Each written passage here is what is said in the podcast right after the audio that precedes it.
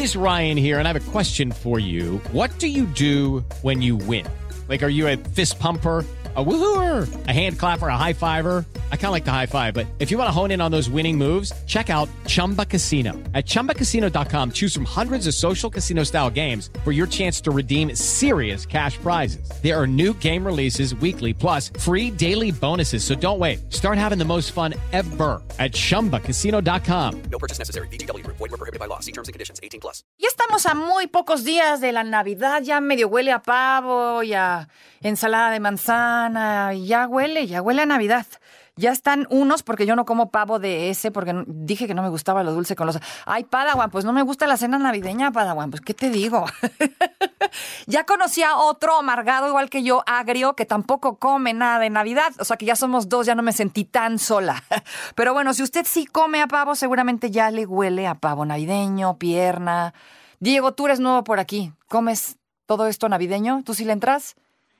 Diego Lentra dice que con singular alegría. Bien, bien, está bien. No, vamos a regañar a nadie, ya para eso vino la Nutri, para matarnos el chiste. Pero bueno, hablando del pavo, etcétera, etcétera, eh, yo le quiero comentar y compartir eh, de dónde sale o, o, por qué es que se acostumbra a comer pavo en Navidad. ¿No? ¿Quién dijo? O sea, ¿quién organizó esta fiesta? Pues ya sea pues que su pavo ahumado, ¿no? Que su pavo adobado, que relleno. La mayoría de ustedes han comido al menos una vez en Navidad eh, este platillo. Y quiero platicarles por qué se volvió una tradición comerlo justamente en esta fecha navideña. Pues de acuerdo con nuestros amigos de México Desconocido, hay que comenzar por decir que el pavo es originario de México, solo que nuestros antepasados lo conocían como guajolote. Guajolote, palabra que viene por cierto del náhuatl y que significa payaso de la selva o payaso de agua. Aunque en tiempos prehispánicos, fíjese que eh, no celebraban la, Navidad, obviamente, como la mayoría de las culturas de aquellos años, eh, sí festejaban el solsticio de, invierno, pues para estas representaba el nacimiento pues, de un nuevo ciclo, pero no los aztecas en su fiesta llamada Panquetzalcitl celebraban la victoria del, del dios Huitzilopochtli, pero no comían pavo porque no era considerado pues como un animal, ya sabe, de las fiestas.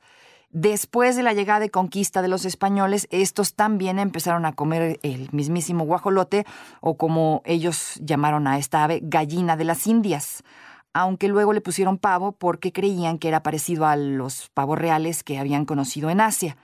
A partir de este momento el pavo se mezcló con la gastronomía europea y también comenzó a considerarse un producto exótico que solamente podían comer las clases sociales altas o los burgueses en fechas especiales. O sea que, Padawan, a nosotros no nos hubiera tocado pavo en esta época, definitivamente. Pues bueno, pero afortunadamente dice, los tiempos han cambiado. bueno, le cuento que en eh, mientras tanto en México fue que en 1528 eh, Fray Pedro de Gante se le ocurrió festejar la primera Navidad en el país con las personas evangelizadas, ya que, como les decía, la fiesta de Panquetzalcitli, y esta celebración religiosa ocurrían en fechas pues muy cercanas, por lo que creyó que no pues sería tan difícil convencer a los locales de aceptar la tradición del viejo continente y pues dijeron pues manos a la obra, ¿no? Aunque en esa primera ocasión no se comió pavo, con el paso de los años se adoptó esta comida en esta fecha festiva porque justamente representaba un producto económico que servía para alimentar pues a más de una persona, ya que en el tiempo en el que eh, pues engordaba, en aquel entonces era muchísimo menor, ¿no? Y engordaba muchísimo menos que otras aves, como los patos o las gallinas.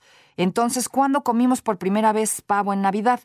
Como nuestros antepasados consiguieron domesticar al guajolote y empezaron a acostumbrarse a comerlo, pues ya sabe que con su molito, ya en las fiestas religiosas, después de la evangelización, comenzaron a consumirlo más, hasta que llegó a sus mesas, pues ya en, la fecha navideña. Así que básicamente ese fue, digamos, el primer acercamiento del pavo a nuestra cultura.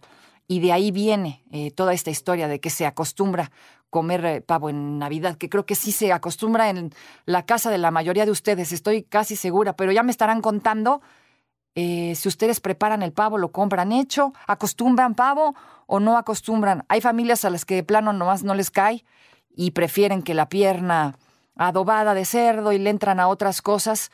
En otros lugares de, de, la República Mexicana, por ejemplo en Chihuahua, en Juárez, acostumbra esta cosa que me encanta que se llama brisket. No se acostumbra el pavo, que es delicioso el brisket. Y por eso me encanta ir en Navidad cada año a ver a mi hermano que vive en Chihuahua. no te pasa a verlo. Pero bueno, como yo no le entro al pavo, pero estoy segura que en la mayoría de las casas del mexicano acostumbramos comer pavo en Navidad. Bueno, esta es la historia. Eh, ¿Cuándo fue la primera vez y por qué? ¿De dónde viene esto? ¿No? ¿A quién se le ocurrió que en Navidad se come pavo? Por si se lo preguntaba y andaba con el pendiente, dato curioso navideño.